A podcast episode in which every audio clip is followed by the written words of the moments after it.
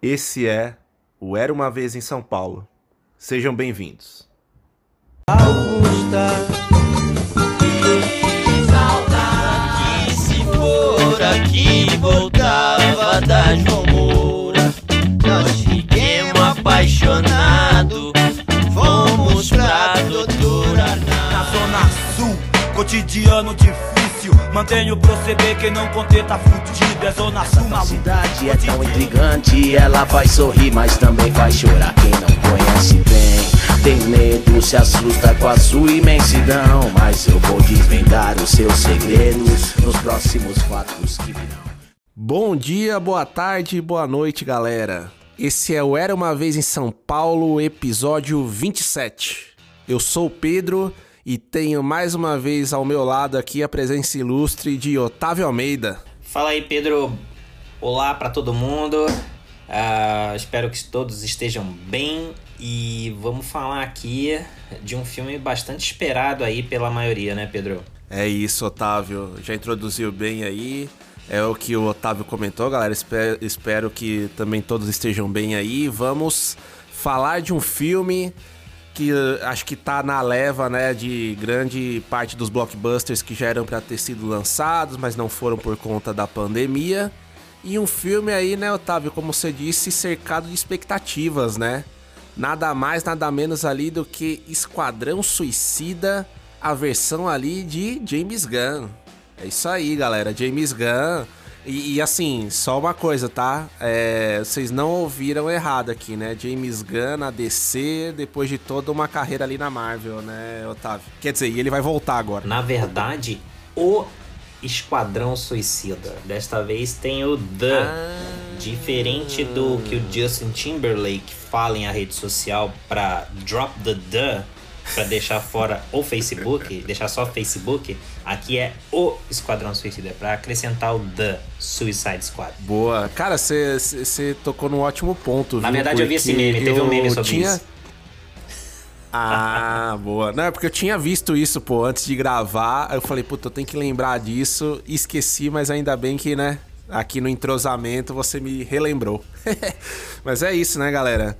Esse filme, né, Otávio, não dá nem pra gente falar que é um reboot, né? Porque o James Gunn não jogou fora tudo lá que o David Ayer fez em 16.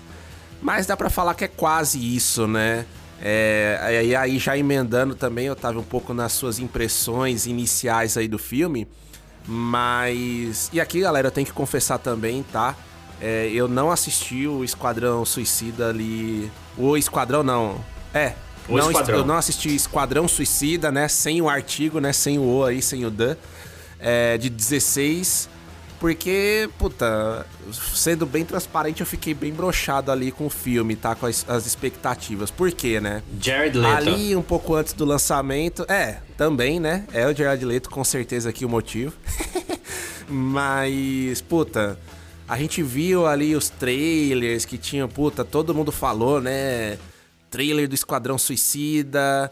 É absurdo, puta, altas expectativas, a jornada ali dos, dos vilões ali como quase anti-heróis e tudo. E, meu, na hora que a gente começou, né, em 16 ali, a receber as críticas da galera especializada, da galera que a gente acompanha, era uma chuva, cara. Uma chuva de críticas muito ruins sobre o filme, né? Foi quase que uma unanimidade ali entre gregos e troianos, né? Então. E assim, eu tenho que confessar também, Otávio, né? Você já sabe aí. É, E a galera aqui que acompanha um pouco Era Uma Vez também, que eu não sou dos caras mais, ah, vamos dizer assim, empolgados com filmes ali de super-herói e tal, né? Tem aquela certa, aquele certa preguiçinha ali, né? De puta acompanhar toda a jornada. Mas eu tava até, sabe, com certo ânimo pra, pra ver o Esquadrão Suicida ali de 16, mas, puta, depois de tanta crítica ali, vi um pedacinho por fora, não sei, não me animei. E eu acho que eu não fiz uma escolha tão ruim, né, Otávio? É, na verdade, assim, é, eu acho que posso falar por você também que hum, as pessoas não precisam ficar bravas com a gente porque a gente. Porque o Pedro não viu Esquadrão Suicida de 2016 e porque eu vi e não gostei.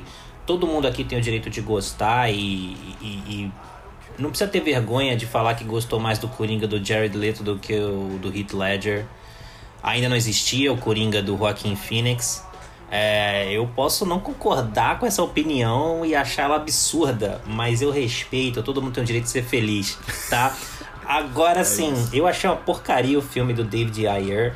E ali, cara, nem o Will Smith, coitado, que não tem culpa, mas eu acho que ali só sobreviveu e isso o tempo comprovou e sua permanência nos outros filmes foi a Margot Robbie como Arlequina, né? A escolha perfeita, uma atriz sensacional que uh, era pós Lobo de Wall Street, claro, que é de 2013.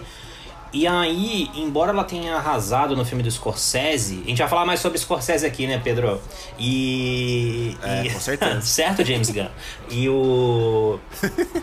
Mas essa. ela é a Arlequina, né? Ela já fez outros papéis aí que ela se destacou muito, indicações ao Oscar. Mas mesmo quem não conhece Eutônia, por exemplo, sabe que ela é a Arlequina. Ah, e eu acho difícil ver outra atriz hoje no papel. Ah, quanto ao novo filme, já posso falar do novo filme, né? Opa. Ah, eu acho que não precisava muito, tá? Pra superar o filme e, e- e jogar no lixo o filme de 2016. Ah, gosto muito do James Gunn como, como diretor. Eu acho que, ah, voltando à Marvel aqui, eu conheci James Gunn por Guardiões da Galáxia, depois o volume 2, e depois fui atrás de outros filmes dele. Ah, mas eu, eu adoraria. Eu acho que ele tem muito talento, ele é bastante criativo, é um cara que cresceu educado por filmes, ele é, tem o dom. Eu gostaria de vê-lo dirigindo um filme que não fosse do universo dos quadrinhos em breve. Acho que seria legal ver o que ele consegue aprontar. Pode ser um potencial blockbuster. Acho que até não dá para ele fugir muito de filmes grandiosos. É, seria um desperdício de talento, na minha visão. Agora, eu não sei se ele precisava fazer para sempre esse tipo de filme. Mas ainda bem que ele fez esse o Esquadrão Suicida, porque acho que ia acabar acontecendo de uma forma ou de outra. Ahn, acho o filme bem dinâmico, tá? Acho que gosto bastante dessa decisão criativa de não ficar necessariamente ligando os pontos e parar, sabe, a trama pra fazer questão de lembrar o público de que você não tá vendo só o Esquadrão Suicida, por exemplo, mas pra te lembrar que outros filmes fazem parte desse mesmo universo.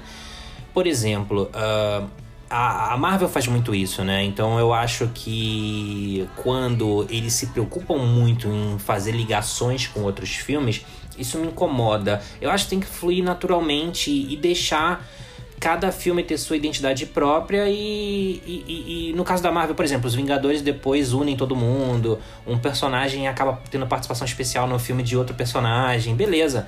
Mas acho que aquela história tem que acontecer do jeito dela. E eu acho, por exemplo, tocando rapidamente aqui, que foi o que me prejudicou um pouco na experiência com Viúva Negra, o, o lançamento mais recente da Marvel.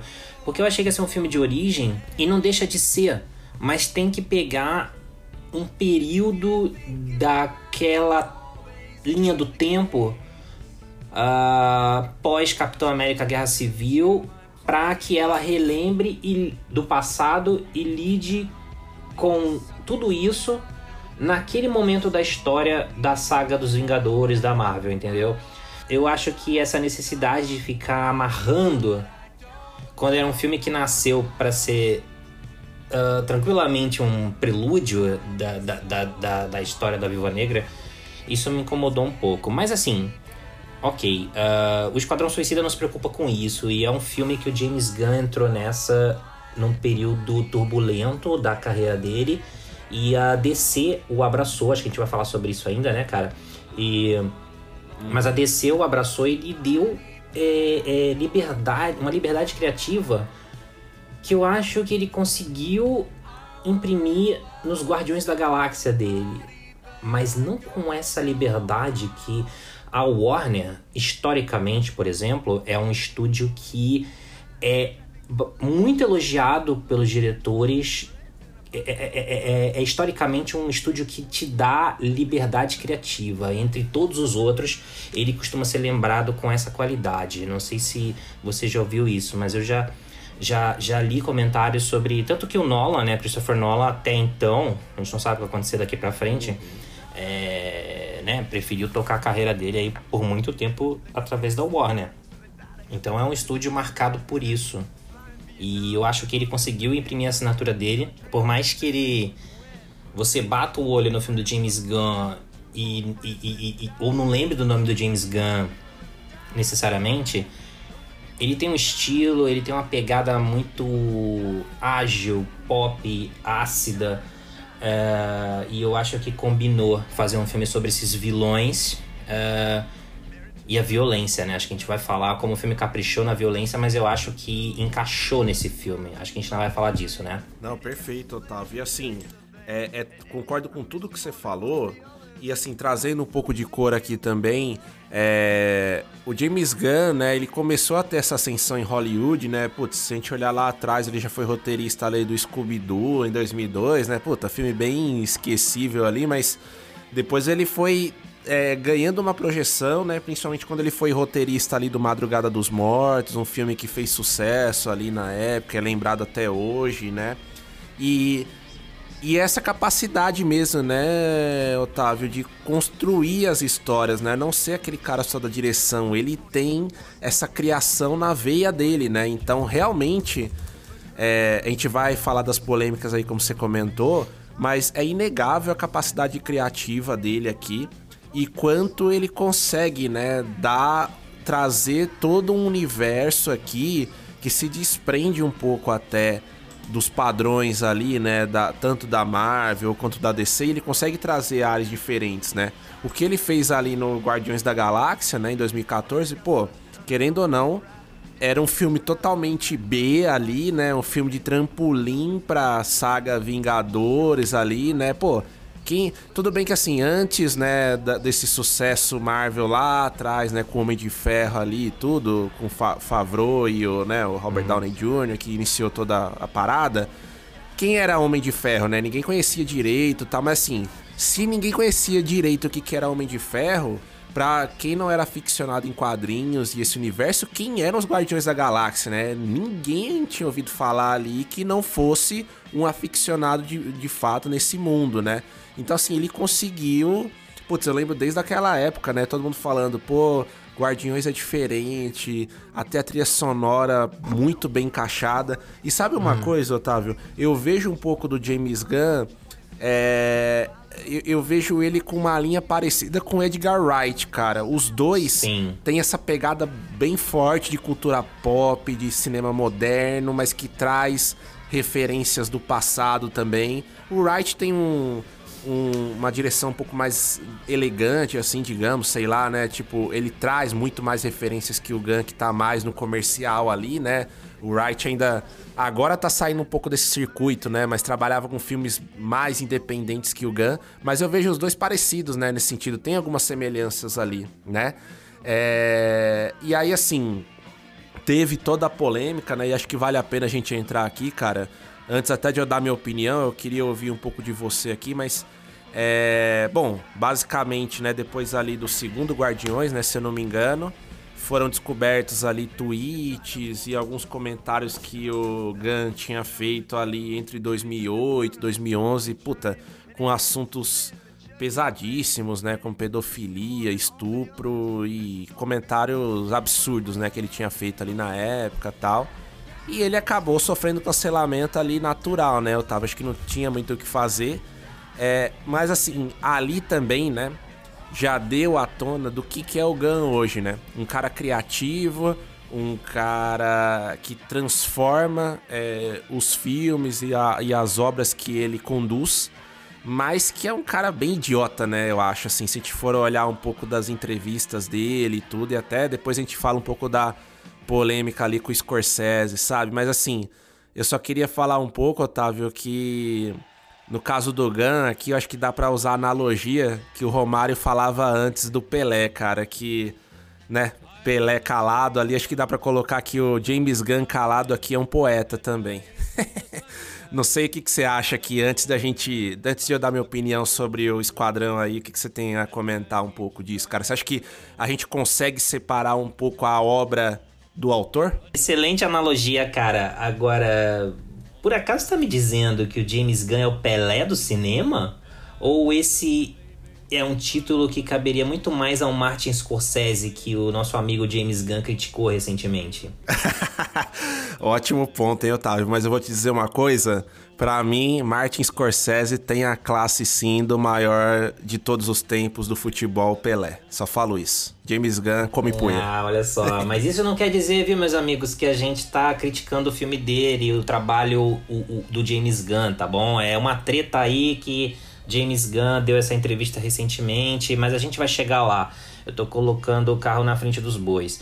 O... Eu acho que é complicado, né, cara, dizer, falar aqui de bate-pronto sobre misturar as coisas.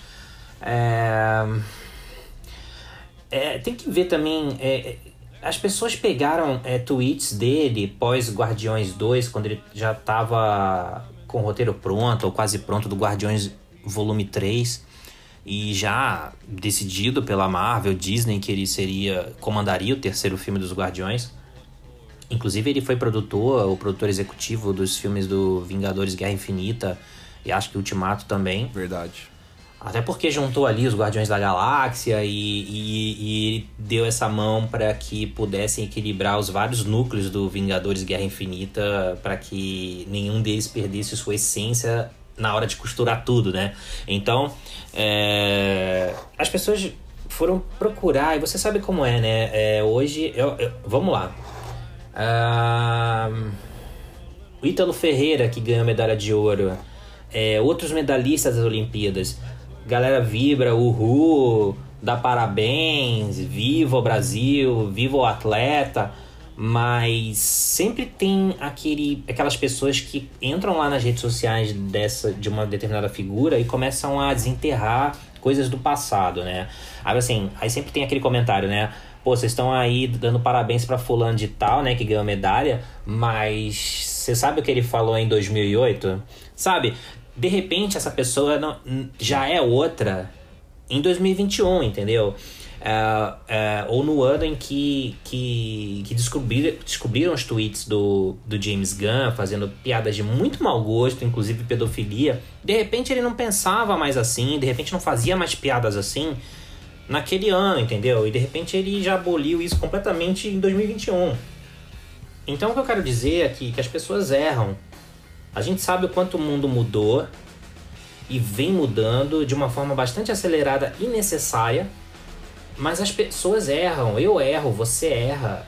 Agora, não é porque a gente errou é, no passado é, que a gente não possa aprender com os nossos erros. E, e se ele não aprendeu antes daquela cutucada, daquele susto, ele deve ter refletido sobre isso, entendeu? E ele foi demitido da, da, da direção de Guardiões da Galáxia Volume 3, saiu da Marvel, Disney. A DC o abraçou falou: Vem cá então, meu filho, a gente vai te, te dar é, casa, comida Oportunidade, quentinha. Né? Então, é...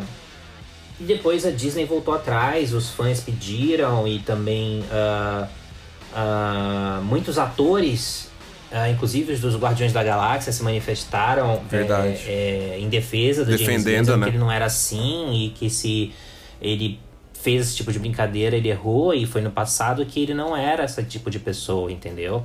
Uh, e é curioso ao mesmo tempo que, que eu acho que ele merece uma segunda chance. Agora, se ele começar a fazer essas coisas de novo, ele sabe já que é prejudicial para a carreira dele, né? Então, acho que ele vai pensar duas, três vezes antes de fazer isso, entendeu? Mas eu acredito que as pessoas podem se recuperar e podem melhorar. E o que ele faz aí, uhum. cara, como um artista, eu acho que é pro nosso bem, né, cara? Acho que é pra gente curtir essa arte e entretenimento e uh, acho que vale essa chance. E eu acho que muitas pessoas vão fazer essa ligação, né? Que o tipo de humor e violência e o tipo de personagens que ele trabalha no Esquadrão Suicida, por motivos óbvios, que, são, que é o Esquadrão Suicida da, da DC, uh, vão fazer uma ligação aí com essa. uma certa terapia, né, pra, pra extravasar esse momento que o próprio James Gunn passou, né? Então ele tá. É um filme politicamente incorreto, numa era em que não se permite o politicamente incorreto. E ele foi às favas, né? Ele, ele extravasou isso de forma explícita nesse filme. Então, eu acho que.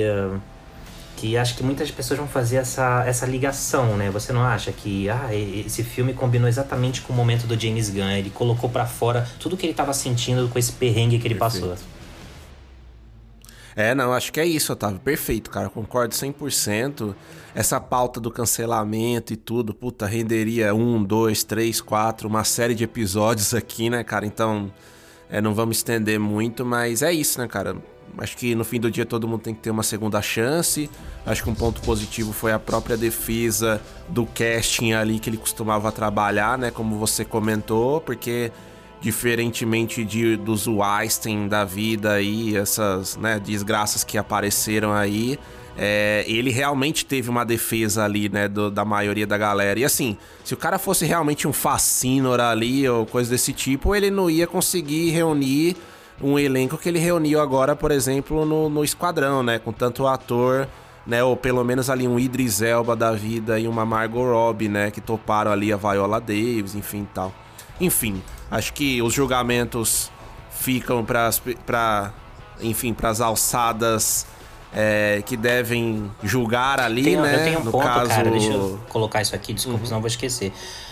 O... Não, manda. A coisa do... Contar com, a, contar com a Viola Davis nesse filme, você me lembrou de um ponto. A Viola, por exemplo, nessa cultura do cancelamento, o filme Histórias Cruzadas, que é em inglês enfim, eu esqueci, é do Tate Taylor. Ah, é verdade. Eu busco é, aqui, eu busco aqui. O Histórias Cruzadas, que é o típico filme de branco falando sobre racismo, né? E ela chegou a pedir desculpas por, por esse filme. É o The, The Help. Help. The é, Help. Até a Emma, Emma Stone. Uh, ela chegou a se desculpar por esse filme. Então, eu acho que quando você chega a esse ponto é, você tá ciente daquilo que você vai fazer posteriormente, né? Por exemplo, Timothée Chalamet uhum. é, trabalhou com o Woody Allen e depois se desculpou por ter trabalhado com o Woody Allen. Então, ele vai saber exatamente onde ele tá pisando depois disso, vai tomar esse cuidado. E se a Viola Davis tá no é, filme, é muita gente defendeu James Gunn, eu acho que, é, né, acho que merece uma chance. Perfeito. É isso, Otávio. E, e, cara, acho que, que a gente trouxe ali um pouco isso, né? E é, acho que o tempo vai dizer ali, né? Se a melhor decisão foi tomada ou não. Mas aí voltando, cara, para as impressões, né? Que você já falou um pouco das suas. Cara, eu tava curioso, tá? Para essa, essa versão quase que rebutada ali do Gun, né? Por quê? Como eu falei, né? Eu não sou do, dos mais aficionados ali por super-heróis, cara, mas me atraiu, primeiro, né? Ter um cara ali como o Gun que conseguiu navegar tanto nos mares ali da Marvel quanto da DC, né? Então, pô, dois estúdios ali eh, que estão por trás ali, riv rivaisíssimos, né? É, rivalíssimos ali, sei lá uhum. como é que fala isso. da Warner ali versus, né? É. A Disney, todo o conglomerado ali e tal. É... Então, pô, é um cara diferente, né? Consegue transitar nos dois mundos ali. E, puta, o casting. É, deu para ver ali que seria um filme, até pelo trailer, que seria um rated R ali nos Estados Unidos. Aqui no Brasil, acho que caiu nos 16 anos, além de classificação.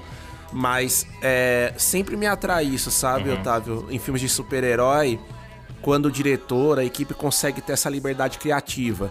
No fim do dia, então, eu, eu tô querendo dizer que filmes de super-herói tem que ser só para adultos? Não, óbvio que não, né? As crianças, né, a gente tem todo aquele imaginário que é construído, mas é interessante, né, do nosso lado ali, quando a gente vê é, um filme desses que não vai ter amarras, né? Como foi um Deadpool, como foi até lá atrás, e o Esquadrão Suicida aqui do Gami lembrou um pouco, que Kick-Ass, o primeiro ali do Matthew Vaughn, que eu acho absurdo. Eu gosto muito do, do primeiro Kick-Ass ali. Verdade. Por quê? por essa liberdade criativa, tá? Que é oferecida, que é dada ali para pro diretor, né? Então, assim, é o que você falou, né? A DC foi lá, entendeu a, as questões, né? Sentou ali com o Gun, o abraçou, digamos assim, simbolicamente, e falou: Meu filho, carta branca aqui, faz o que você quiser, querendo ou não. E aí eu acho que é importante também a mensagem lá de trás do Coringa, do Todd Phillips. Foi super importante um filme rated R como aquele fazer tanta bilheteria, ter tanto Sim. sucesso, tanto de público quanto até de crítica, né? Veja, o, o Coringa influenciou a Cruella aí da Disney, uhum. né? Que a gente falou em os episódios anteriores. O Coringa agora influencia o Esquadrão Suicida. Então, assim, foi muito importante, né? Ter filmes desse e até o Deadpool ali também ter filmes desse rated R. É, para provar que dá para juntar os dois, né? Dá para ter um filme mais adulto, com menos amarras, com sangue na tela, digamos assim, mas dá para fazer também um negócio divertido, enfim. Não vai ser para criança? Teoricamente não vai ser para criança, né? É óbvio que assim, galera, em off aqui, tá? Se eu fosse criança, eu ia dar um jeito de ver esse filme. Mas enfim. escondido, né? Não é o politicamente, é, não é o politicamente correto. Não, a gente não tá pedindo tá, para as crianças pessoal, assistirem. É, não é isso que a gente tá falando. É, é, é. é isso, é isso. Mas, mas assim, voltando ali, né? Acho que é interessante. Então, realmente eu fiquei é, eu fiquei ali ansioso ali, com vontade de ver o filme de fato. E já trazendo a minha impressão aqui, Otávio, eu concordo com você, tá? Eu, eu, eu gostei, né? A gente vai falar um pouco mais agora aí do, do filme. Mas assim, eu curti no geral. É, eu não vi, né, o primeiro esquadrão, o, o esquadrão, né, com a IE lá, tal, de 16, mas assim, não me fez falta nenhuma. É, ele não faz grandes ligações ali, pelo que eu ouvi falar, né? Com o primeiro filme, até os personagens, né? Só a Arlequina, mesmo como você comentou, que tem todo o protagonismo. Acho que o Rick Flag também, acho que tava no primeiro ali, mas enfim, ele é um personagem meio que secundário, né? E, e tal, então não faz tanta diferença. É... E puta, o filme já começa bem divertido, né? Já começa com sangue na tela, já começa com uma inversão ali de expectativas, né? Do que você tá esperando ali para aquele começo da jornada ali, né? Já muda bastante o cenário. Então, assim, é, me animou, sabe? Eu tive uma impressão boa e quando eu assisti o filme confirmei. Mas, né, lá na frente te fala um pouco do desagrado aí. E, e dado isso, Otávio, assim, já entrando mais é, no restante do filme, fala aí pra, pra gente, enfim, pontos fortes, pontos fracos aí do filme, o que, que você achou num todo? É, eu gosto como como o filme começa, é, sem ficar entrando em spoilers, é, porque assim, quando uh, geralmente num roteiro, o primeiro personagem que, que aparece ele é o principal, ou são os principais. E o filme começa mostrando os personagens que não necessariamente você vai ver todos eles juntos até o final. Então, até no, na divulgação do filme dizia para você não se apegar a nenhum deles. É, porque realmente é o esquadrão suicida. É, bom ponto. Então, uh, uh, vão acontecer mortes pelo caminho uh, e elas são bem escatológicas. E você foi muito feliz na lembrança de Kick-Ass, que eu não, não, não tinha lembrado, tá um pouco distante para mim. Acho que por causa da, da experiência com o segundo filme, eu acabei deletando um pouco. É. O segundo que quer eu não gostei, mas o primeiro eu gosto Cai, bastante, né? é verdade. É. Boa, boa lembrança. Sim. E eu acho que não tem. Eu acho que é, é o filme para você mirar se você não viu ainda o Esquadrão Suicida, porque uh, acho que o paralelo que a gente pode fazer num filme pop é o que quer. É, acho que o Coringa foi importante, como você falou aí, para abrir caminho para produções comerciais mais pesadinhas, mas num, numa comparação do tom, a violência, aí acho que você tem que mirar mais em Kick-Ass. Um, e logo no começo, na, na, nos primeiros segundos, o filme dá o tom do que você vai assistir até o final. Já chega chutando a porta e uh, Gosto disso, gosto dos personagens. O que eu mais gosto no filme. É, eu não quero ficar dando spoiler, tá? Porque tá muito recente para mim e eu não quero entrar nessa armadilha de ficar contando o filme para as pessoas que, tá, que ele acabou de chegar. Eu acho que, uh, apesar da ação, da, da violência que, que toma conta do filme, mas eu acho que tem essa desculpa de quem te acompanha vilões, eles são os vilões do filme. É, eles são mercenários, são os Doze Condenados, é inspirado nisso também. Uh, então, eles estão indo pra missão suicida mesmo. Então, é, eles têm que estar tá pronto para morrer, por exemplo. Uh, mas eu gosto que, apesar de ser um filme comercial, um filme da DC, um filme cheio de ação, lutas, violência, o que importa ali mesmo são os personagens. É, eu acho que o James Gunn tem um carinho pelos seus personagens excluídos e como os Guardiões da Galáxia, né? Eu acho que ele consegue desenvolver o, os principais ali uh, e você se realmente se importar com eles. Acho que ali você mesmo tem esse afeto com a Arlequina, que você já conhece, acho que é o que o James Gunn tem menos trabalho ali é porque já tem essa imagem consolidada da Arlequina com a Margot Robbie. Por outro lado, eu acho que é o melhor momento dela nos filmes da, da Arlequina, da Margot Robbie. E um, eu, eu, eu gosto como ele desenvolve os personagens e faz você se importar por eles. Até um tubarão digital que tem pernas, que é o Nanaui, que, que tem a voz do Sylvester Stallone. E, e ele é muito né? legal, ele, ele tem fome, é um tubarão, né? Então, coitado, ele, você tem um humano perto, ele quer devorar, só que ele também quer ser amigo deles. Então ele vai aprendendo isso. Uh, e gostei muito, muito. Uh, antes de entrar na personagem, minha personagem preferida, eu gostei como o filme é cheio de efeitos visuais e tudo muito bem feito, mas parece que você não tá vendo cenários irreais, sabe? Você não vê aquela aquele digital nas costas ao redor do, dos atores uh, que funciona em alguns filmes mesmo, mas eu acho que parece a impressão. Eu, eu tô falando a impressão porque eu não sei se ele filmou tudo na, na, naquelas locações, mas só que é, parece que ele realmente esteve lá, a equipe realmente esteve lá filmando naqueles cenários e, e, e, me parece tudo muito real. E no final, quando tem um, um confronto ali gigantesco, mas o clímax do filme, me parece que foi feito naqueles concretos todos, naquela cidade, com aquelas com aquele concreto sendo destruído, aquelas pedras, e você sente o cheiro da situação, o calor da situação. E eu acho que esse é o elogio que eu posso fazer uh, na parte técnica. Mas eu acho que nenhum filme é lembrado posteriormente se você não cuida bem dos seus personagens. E eu acho que o James Gunn faz isso muito bem. Perfeito, Otávio. É, eu concordo com boa parte aí dos do teus comentários, cara. Acho que assim. É, acho que é unanimidade, né? O filme começa muito bem ali, né? É, mostra todo todo o leque né, de opções ali que o, que o Gun oferece pra gente, né? O sangue, o diálogo rápido. É um filme de duas horas e dez por aí, né? E passa voando, assim, né? Você não fica estafado ali com o filme, né? É, tem uma dinâmica bem ágil. É, dá o destaque, né, devido ali para Arlequina, como você comentou, né, que querendo ou não construiu ali a, a a fama ali na DC e tudo, né? Com a grande Margot Robbie e tal.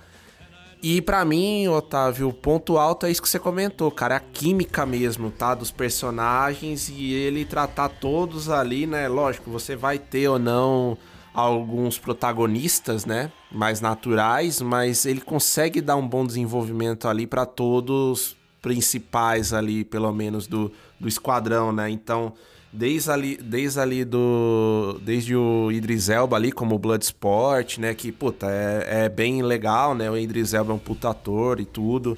E tem o carisma ali natural, né? Um carisma meio ranzinza, né? Dele, assim, é interessante.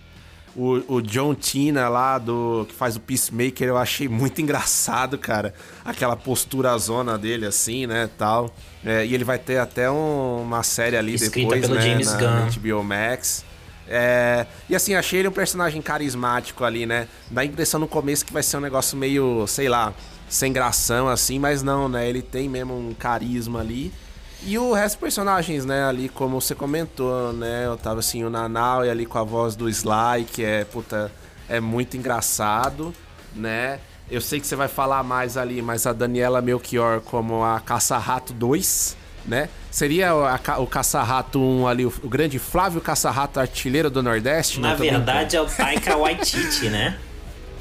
É, exato, cara. Bizarro, Bizarro, né? Achei muito engraçado especial. ali, né? Tipo.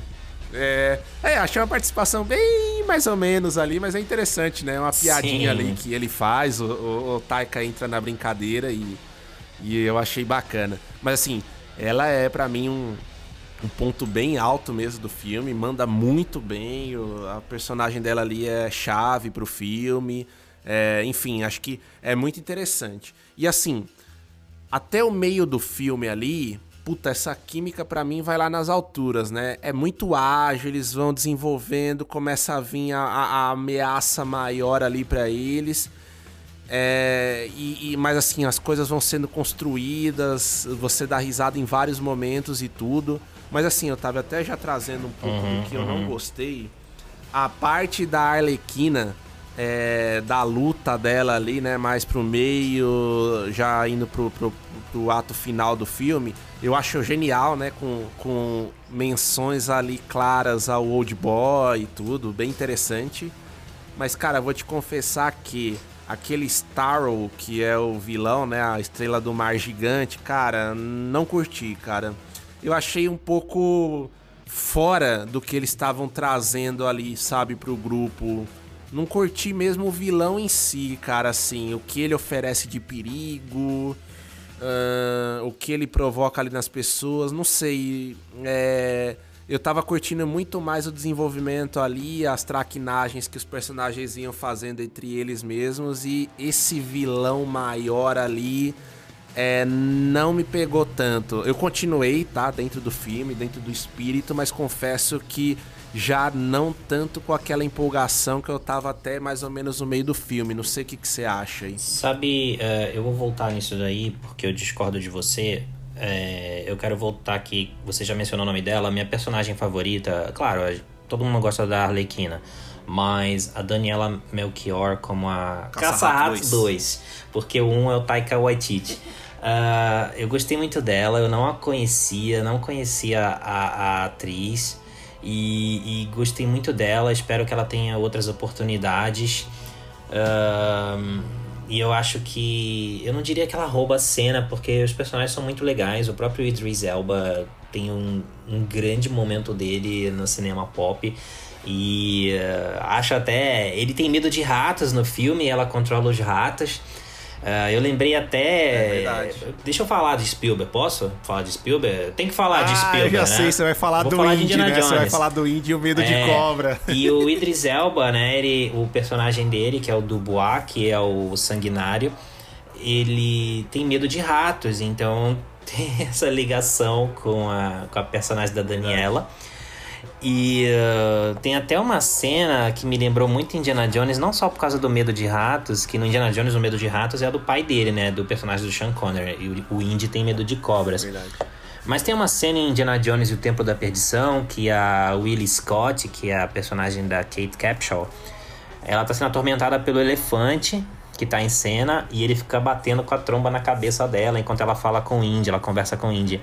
E aí tem uma. De tanto bater bater na cabeça dela com a tromba, do nada a tromba na cena é substituída por uma cobra chegando gigantesca, descendo pela cabeça e pelo pescoço da Willie Scott. E aí ela fala pro Indy, e ele já tá apavorado porque ele sabe que é uma cobra, ele tá vendo que é uma cobra, ela não tá vendo. Ela acha que é a tromba, e ela fala assim: Eu já pedi para você parar. Aí ela pega a tromba, a cobra, achando que é a tromba e joga longe. Aí no arremesso, a cobra cai nos pés do Indy e ele se joga para trás com medo. E tem uma cena no Esquadrão Suicida que tem os ratinhos e o Idris Elba se joga para trás e fica com medo e, e, o cacuete dele, a reação, me lembrou a do Indy nessa cena de Indiana Jones e o Templo da Perdição. Um, Verdade. Quanto a, ao clímax do filme, eu acho que eles são os vilões, sabe? E não tem mocinho nesse filme. A própria chefe da operação, que é a, a personagem da Viola Davis, uh, que é a Amanda Waller, ela, ela tem uns métodos bastante questionáveis. Então, eu acho que uh, pela produção hollywoodiana tem que ter um clímax com, com um vilão. E se eles são os vilões, tem que achar um outro vilão. Só que eu acho que ele vai sendo construído, né? Aquela ameaça dele, uh, o porquê dele tá ali. Aquilo vai crescendo até chegar naquele confronto final. Uh, fica uma coisa grandiosa demais, eu entendo até porque você estranhou. Mas eu, eu gostei, gostei da batalha, gostei da conclusão e, e até, me, de novo, apesar dos efeitos das lutas, da, das explosões, da, da escatologia, da violência, que é violento, mas eu acho que ao mesmo tempo ela é exagerada. Acho que o James Gunn se exibe, ele é um exibicionista. Eu não acho que é um filme que necessariamente choca pela violência porque é, no começo você pode assustar, um desavisado pode se assustar, mas ali já dá o tom do que você vai ver adiante. Então, é, eu não estou criticando ele ser um exibicionista, até porque tem um diálogo do Idris Elba com o John Cena, que aliás o John Cena ele tá também em Velozes e Furiosos 9, né? Acho que demorou, mas será que chegou o momento dele de vez na indústria, né? Ele sempre foi um, digamos, um outsider a essas. Ele era do WWE, é, então, né? mas agora que parece, apesar de uns filmequinhos aí que ele fez, eu acho que agora o cara tá, tá, tá ganhando umas oportunidades bacanas. Ele manda né? bem, né? Sim. Ele manda bem. E ele é melhor que o Vin Diesel, hein, cara? Ah, mas aí, filho, aí não precisa de muito, não. É. Bota eu e você e, lá. assim, O Toreto é legal, mas assim, do Velozes, mas eu, eu falo como ator até. Family, family, family. family. Ah, mas eu acho, eu acho que, uh, apesar. De novo, esse negócio da, do cuidado com os personagens, eu acho que apesar daquele, daquela megalomania do final, e acho que você já está acostumado com o estranho, com o território estranho que James Gunn te situou. E eu acho que aquela loucura toda no final do filme já é, sabe, o que, que falta acontecer no meio dessa doideira toda? É o vilão que vai surgir lá, que eu não quero dar spoiler, mas assim, você vai vai ver que é, putz, era um negócio desse que faltava, hein? Aí ou você vai falar assim, agora o cara chutou o pau da barraca, ou você já tá falando, manda mais, cara, manda mais. E Sim. eu me diverti, eu me diverti e uh, até vou dizer que eu assisti na sequência de um final de semana em que eu encarei Jungle Cruise da Disney uh, Velozes e Furiosos 9 e o Space Jam 2. Então, para mim, Esquadrão Suicida foi, foi maravilhoso, cara. foi o Pelé na Copa Exato. de 70, né? Trazendo o Pelé e, de, e de novo. novo essa eu não vejo problema dele ser um exibicionista e tem um diálogo muito legal do Idris Elba com o John Cena, eu acabei não voltando a isso. Que eles falam exatamente sobre isso, né? Eles estão disputando lá quem faz o kill, a morte mais mais fodona assim. E o e aí ele fala assim, ah, isso, o Idris Elba solta algo, algo como, ah, isso não vale, mas ele fala assim, exi, exi, exibido, metido, né? Aí ele fala que, ah, mas isso, quando exibido é fodão, uma coisa assim, vale, entendeu? Eu não lembro agora o diálogo, mas eu vi aquilo como o próprio James Gunn falando, deixa eu exagerar nesse filme, deixa eu ser exibido e deixa eu te entregar o meu espetáculo, entendeu? E, e, e eu acho que eu comprei é isso, isso, sabe?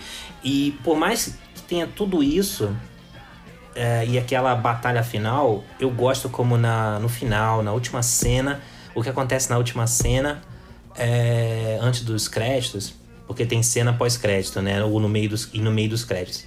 Mas antes do, dos créditos finais, a última cena não é com John Cena. Desculpa, né, o trocadilho. Mas o. o boa, boa. Aquilo lá que acontece é, é o coração, é, é, a preocupação com os personagens. E eu acho que é, o James Gunn não esquece disso. E acho que é o que mais o, o, o difere de. Gente como Michael Bay, como e como outros aí que até de, são contratados para tocar filmes criados por board, filmes por executivos de uma Marvel ou de uma DC. E eu acho que ele é um dos mais criativos que a Marvel tem nas mãos ao lado do Ryan Coogler e eu acho que a DC foi muito feliz nessa escolha do James Gunn pro Esquadrão Suicida. Perfeito, Otávio. E assim, cara, é isso que você comentou, né? Bem interessante você ter trazido aí o Jungle Cruise. Eu não vi nem o, o Veloz Furioso. É, porque é isso, né? A gente pode falar tudo aí do Gunn e tudo, mas é esse filme criativo que tenta sair um pouco da casinha, né? A gente já tá, pô, entupido de coisas, né? Pô, você viu Jungle Cruise aí, eu tenho certeza que você já viu N filmes iguais ao uhum. Jungle Cruise. É, o Space Jam 2 ali, que poderia né, trazer o LeBron ali, ser uma coisa diferente e tal, mas né, é mais do mesmo se não for muito pior, né, que o primeiro, é, do Michael Jordan. E o puta, F9 não precisa nem falar, né? Tem oito filmes anteriores, né? Então, pô, será que já não deu? O 3 é demais agradece, né? Eles vão fazer a terceira, a terceira parte, né? Mas enfim. Sim. é... Mas é um pouco disso, né, Otávio? Assim, é, é sair um pouco da casinha, né? é não ter tanta aquela decisão de board, como você comentou, né? Só make money, make money, make money, é. sabe? Tipo, é, tentar fazer alguma coisa de, diferente. E foi isso é, mesmo que me atraiu, tá? Pra ver. Porque se fosse aquela coisa de só tocar de lado, né? Puta, meu, eu confesso, tá? Que eu não ficaria tão animado assim pra ver. É, e eu acho que, que é interessante. Poderia ter dado errado? Poderia, claro, mas foi algo que ele fez ali, né? Tentando ter alguma coisa diferente, né? De fato, cara. Então, eu acho que só isso aí já vale bastante, né? Filmes comerciais, filmes, digamos assim, com essa pecha, né? Que eu acho ruim, mas essa pecha de blockbuster, mas que se provocam, né? Que tentam sair da mesmice.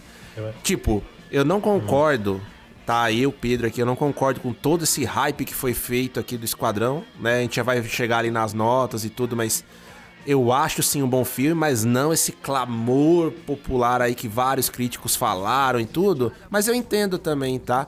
Tem a questão do hype, né? Tem que, querendo ou não, né? Tem que deixar o filme ali no hype e tudo, mas tem realmente algo de diferente ali, né? Ah, só o fato de sair da mesmice para mim já é louvável, né? Sim. E você tá falando da eu toquei no Jungle Cruise que você comentou e como é um filme formulaico, é, você não viu ainda, mas meus colegas que viram antes de mim estavam certos quando mencionaram inspirações em Piratas do Caribe e A Múmia, por exemplo. Do, não aquela coisa do Tom Cruise, mas do Brandon Fraser e da Rachel Weisz.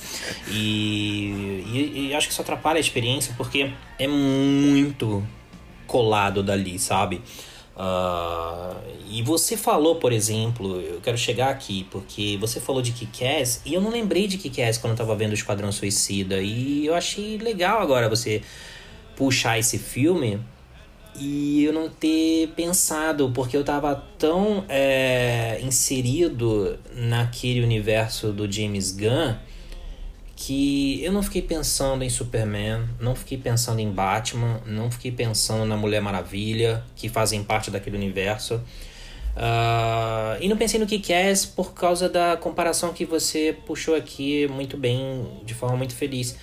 Uh, e acho que é um elogio também que eu posso fazer para James Gunn. Não, eu, eu não lembrei desse filme, e mas tem tudo a ver essa comparação.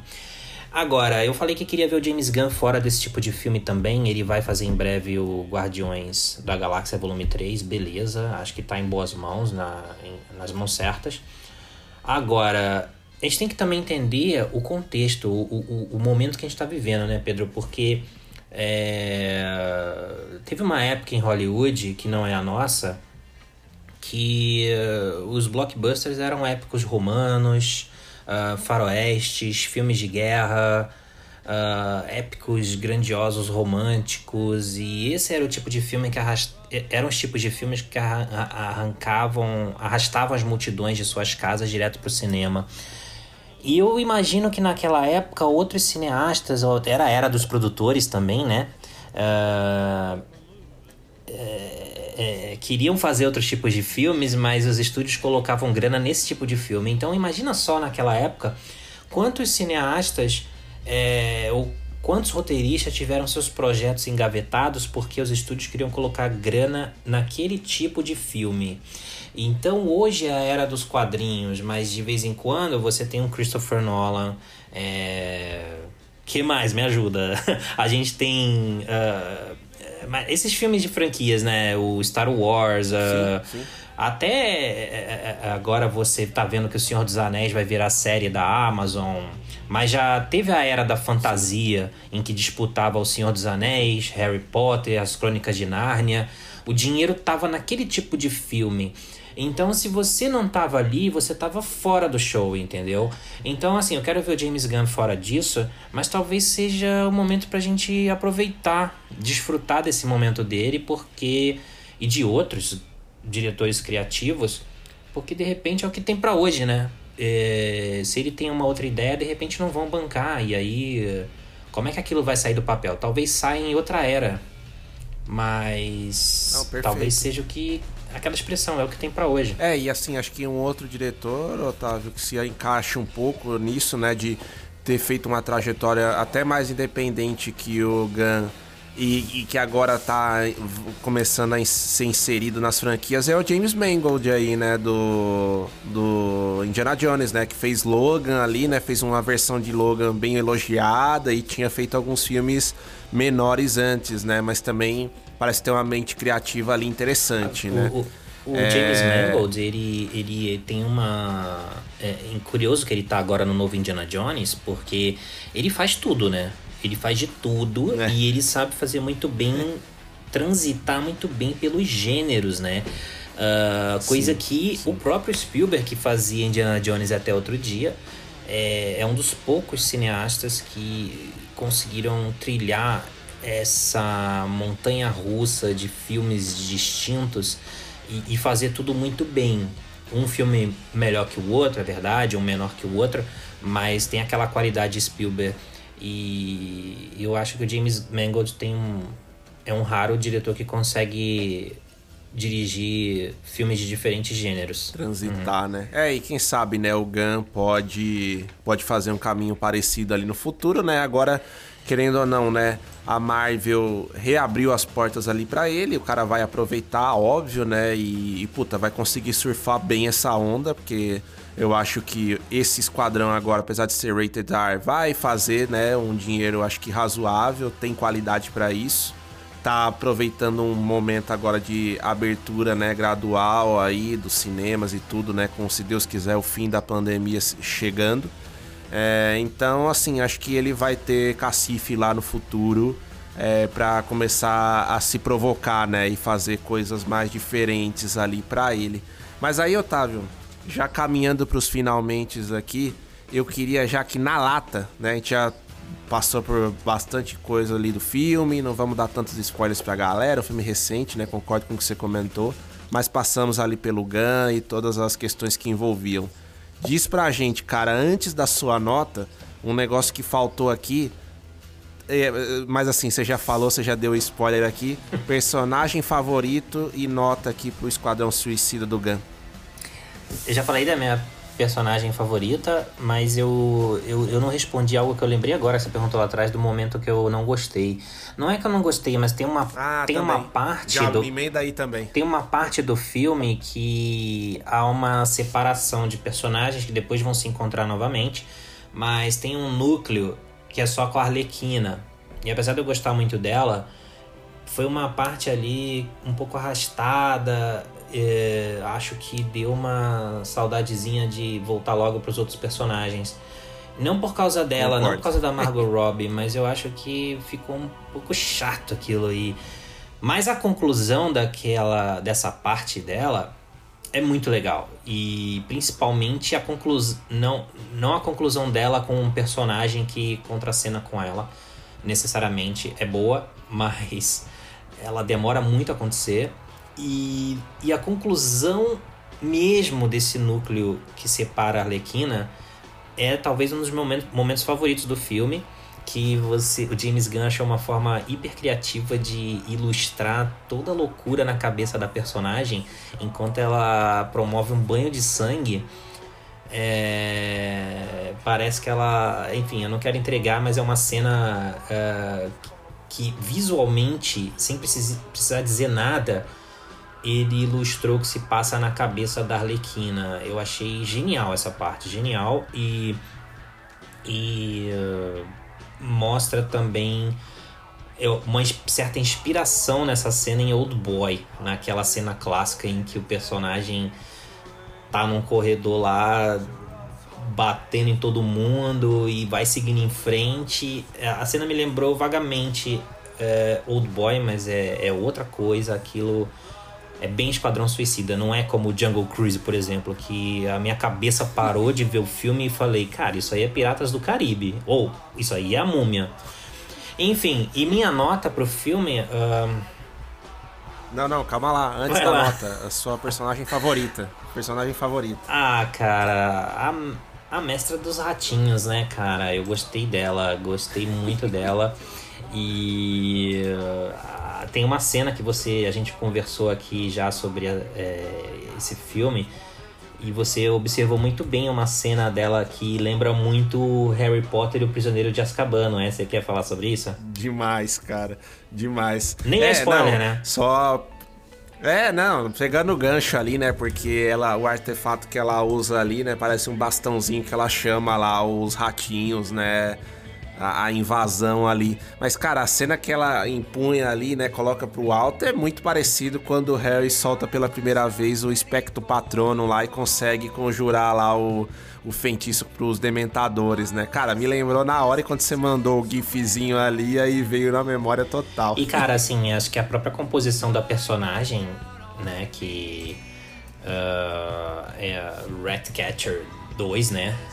É a Caça-Ratos 2 é, é inspirada no, na flauta mágica, né? O flautista mágico, o flautista Verdade. de Amelin, que é um conto que foi é folclórico, eu acho, e reescrito até acho que pelos irmãos Green, se eu não tenho, se eu não me engano.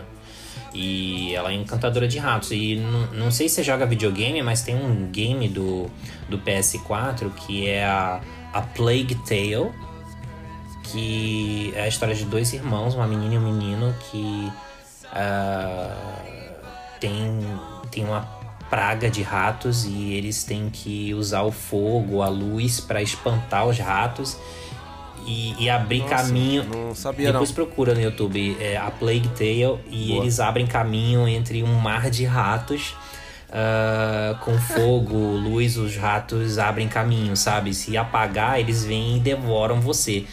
E ao contrário com a, a personagem da Daniela, porque ela encanta os ratos e usa eles, né? Então é, eles fazem exatamente o que eles querem. E ela tem um. E entre esse, essa multidão de ratos, ela tem um amiguinho lá que. que é o, o ratatouille dela, né? Boa. E a notinha pro filme? Cara, eu. eu isso aqui não é para as pessoas ficarem bravas, tá? Mas eu acho que. Eu vou fazer uma observação aqui que eu acho que se a gente não estivesse com tantos filmes, por mais que eu acho que ele seja diferente, seja muito James Gunn, ele tenha seu próprio estilo e a DC Warner não tenha, tenha deixado James Gunn livre para não ficar fazendo conexões com outros filmes da DC, Uh, eu acho que o excesso de filmes baseados em quadrinhos, DC e Marvel, eu acho que se a gente tivesse com saudade desse tipo de filme e tivesse batido os olhos numa experiência como o Esquadrão Suicida do James Gunn, talvez minha nota fosse ainda maior. Mas eu vou dar nota 8, tá? Porque. Mais por causa disso, senão acho que ela seria 9, porque é, tem muito filme assim, e eu queria. É, eu, eu, eu, quero ver esses personagens, eu gosto, entendeu? Quando não existia esse tipo de filme, eu, eu, eu, sou mal agradecido, entendeu? Quando não tinha esse tipo de filme, Hollywood não fazia, eu ficava falando, pô, por que não fazem um filme do Homem de Ferro? Não fazem outro filme do Superman? Uh, por que não, não, não fazem uma releitura do Batman? Antes do Christopher Nolan, né? Então, assim, Uh, por que, que não trazem? Tem muito personagem, sabe? Uh, o Lanterna Verde, mas o filme do Lanterna Verde não funcionou, mas enfim. Uh, o que eu quero dizer é que, cara, tem muito personagem aí e eles não fazem. E agora que fazem um atrás do outro, eu pensei, cara, se eu estivesse com saudade desse tipo de filme, talvez eu tivesse curtido ainda mais o Esquadrão Suicida. Mas eu acho que né, isso não tira os méritos de James Gunn e eu gostei bastante do filme. Boa. Bom, trazendo aqui, né, meu personagem favorito, eu também colocaria a personagem da Caça-Rato 2 ali, a Daniela Melchior, que tá muito bem. Mas só pra trazer mais um personagem, acho que o Nanaue é interessante também ali com o Sly e tal. Mas querendo ou não, você lembra é, de alguns outros personagens caricatos, tipo um Groot da vida lá no, no Guardiões da Galáxia. Tudo bem que é diferente, até a personalidade entre eles, mas enfim. É, mas eu vou falar do, do Peacemaker mesmo, cara. O John Cena lá, o John Cena. É, ou John Cena, enfim. É, eu achei bem interessante, cara. Ele tinha tudo ali para ser um cara canastrão, né? Como eu te falei ali, sei lá, um Schwarzenegger muito piorado. Mas eu gostei, cara. Eu achei que, que ele tem um carisma. É, achei ele divertido nas piadas ali também. Eu acho que me interessei ali um pouquinho, sim, para ver a história dele na, na, na, na, série, né, da HBO Max, cara. Então, é, eu acho que ele manda bem ali. E, e, como você falou, né, pode ser um bom trampolim ali pro ator pra fazer mais coisas ali, porque eu acho que, que ele leva jeito pro, pro negócio ali. É. E, e nota, Otávio, assim, eu concordo em grande parte aí com o que você comentou. Agora, assim, diferente de você, eu já não tenho aquele lastro todo, né? Com os filmes de super-herói. Então eu não vi todos ali, né? Como eu comentei. E aí, até por isso, eu acho que eu consigo trazer um pouco mais de rigor, né? Pra minha nota aqui, comparando com alguns outros que eu já vi. E assim, como eu, como eu trouxe também no começo, né? Do, até o meio do filme ali eu gosto bastante do esquadrão e tudo, mas enfim, eu entendo o ponto que você comentou ali do vilão, de eles mesmos serem os vilões e não tanto Starro lá, né? A estrela do mar gigante ali. Mas ainda assim, não, spoiler. não sei. A... É. Starro, o Esse conquistador. É um spoiler, né? É isso, é isso. Mas ó, vamos dizer, vai. Eu dei um spoilerzinho ali, mas ó, não tô falando o que que acontece, tá? Só falando que tem um vilão aí. mas, cara, eu vou dar um 7. Eu vou dar um 7 pra esse filme.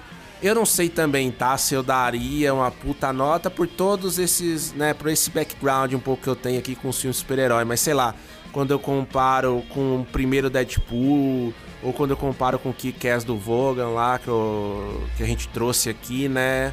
Para mim, o Esquadrão ainda fica abaixo desses filmes aqui. Mas é uma experiência agradável, sim. É uma experiência que vale a pena. E acho que um set para um filme como esse aí tá, tá de bom tamanho. Eu vou e bom, te dizer Otávio, isso, acho então, que é então, isso. de ranking, diga, né? Diga. De ranking, cara, eu não tinha pensado nisso, mas para mim é o melhor filme da DC pós Christopher Nolan, na minha opinião, tá?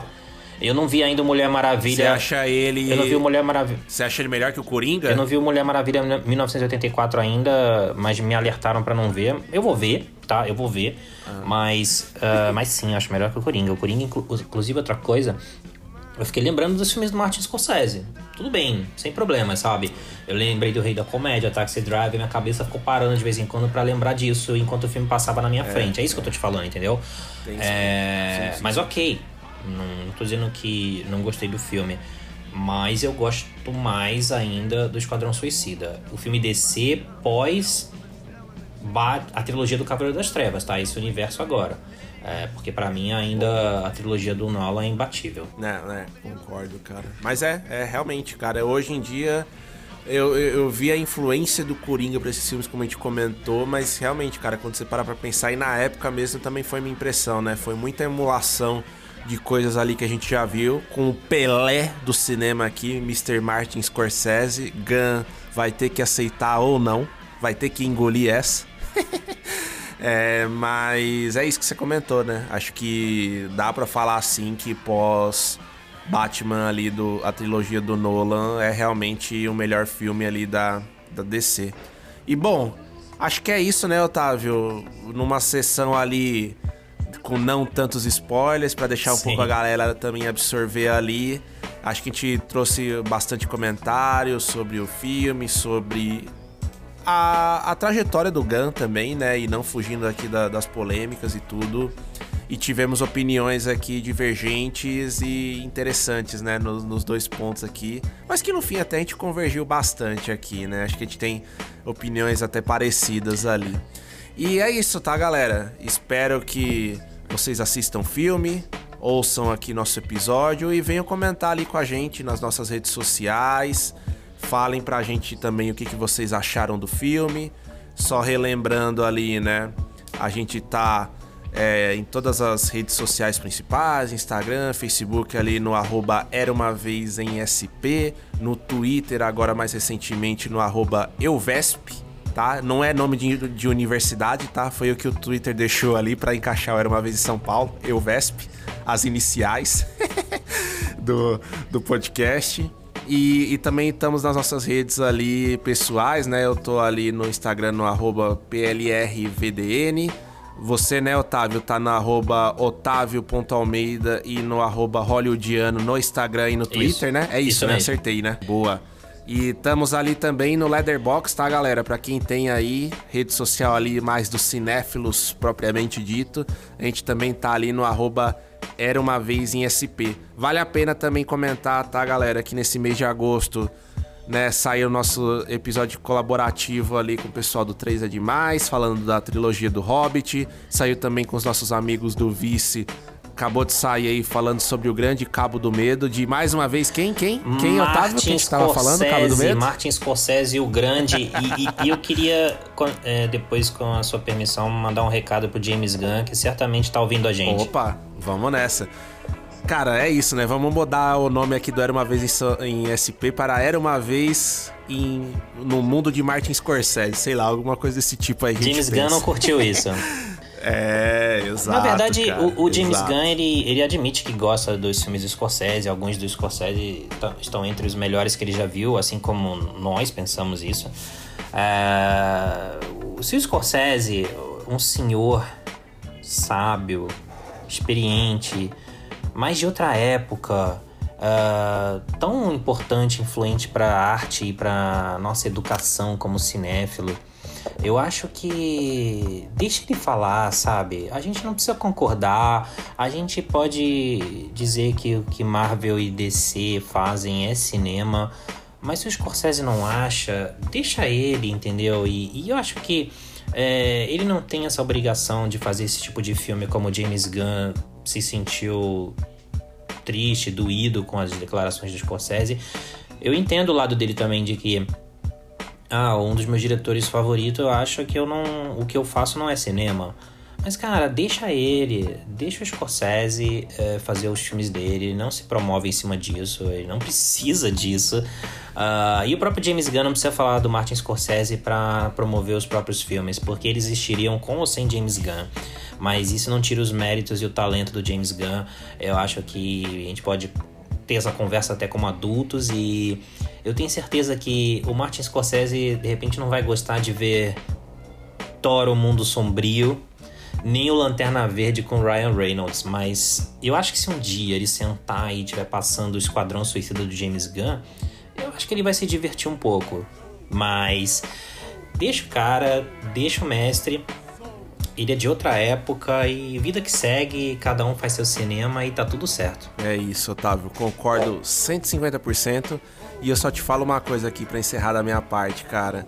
A gente entende, né? Passamos ali, né? Todas as polêmicas do Gun. Mas, trazendo um momento de descontração aqui, cara, Romário estava certo, tá? Em vez de Pelé, James Gunn calado é um poeta, né, cara? Então, vamos, vamos deixar essa Que ele, daí. fa que Beleza, ele faça Otávio? mais e fale menos. É isso, cara. Que aí o cinema agradece e Martin Scorsese fica tranquilinho ali é, em Nova York, curtindo um pouquinho ali da sua estadia, né? Merecida ali, fazendo um filmezinho ou outro já em fim de carreira, mas sem ouvir, né? Mas se o, Scor- diretores ali um pouco mais, mais novos ali dando uma cutucadinha, Sim, mas né? se diferente do Gun, se o Scorsese quiser falar, tá livre, pode tá liberado, pode falar que tá tudo bem. Fala que eu te escuto. Ah, é. É isso. Boa, boa. Já que a gente tá trazendo personagens, agora a gente trouxe um programa aí também. Tá bom? Boa, boa, Otávio. Cara, muito obrigado de novo aí pelo papo e tamo junto. Vamos pra próxima. Obrigado, né? a gente foi. Obrigado por mais um episódio aí. É, curtam Esquadrão Suicida, curtam James Gunn, Martin Scorsese. E Pedro, a gente foi mais. Fomos mais curtos e grossos como James Gunn neste, neste episódio, mais sucintos, mais suicidas. É isso, cara. Melhor que isso, não tem como. um grande abraço, galera. Tamo junto, Valeu, Otávio. abração.